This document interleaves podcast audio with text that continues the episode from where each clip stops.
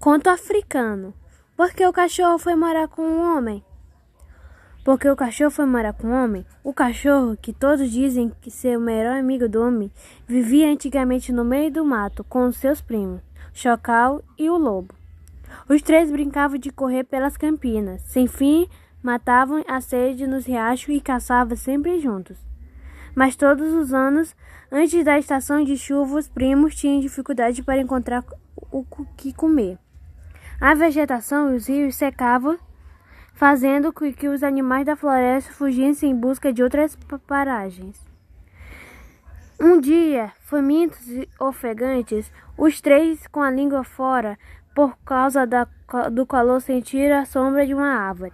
Para tomar uma decisão, precisamos mandar alguém à aldeia dos homens.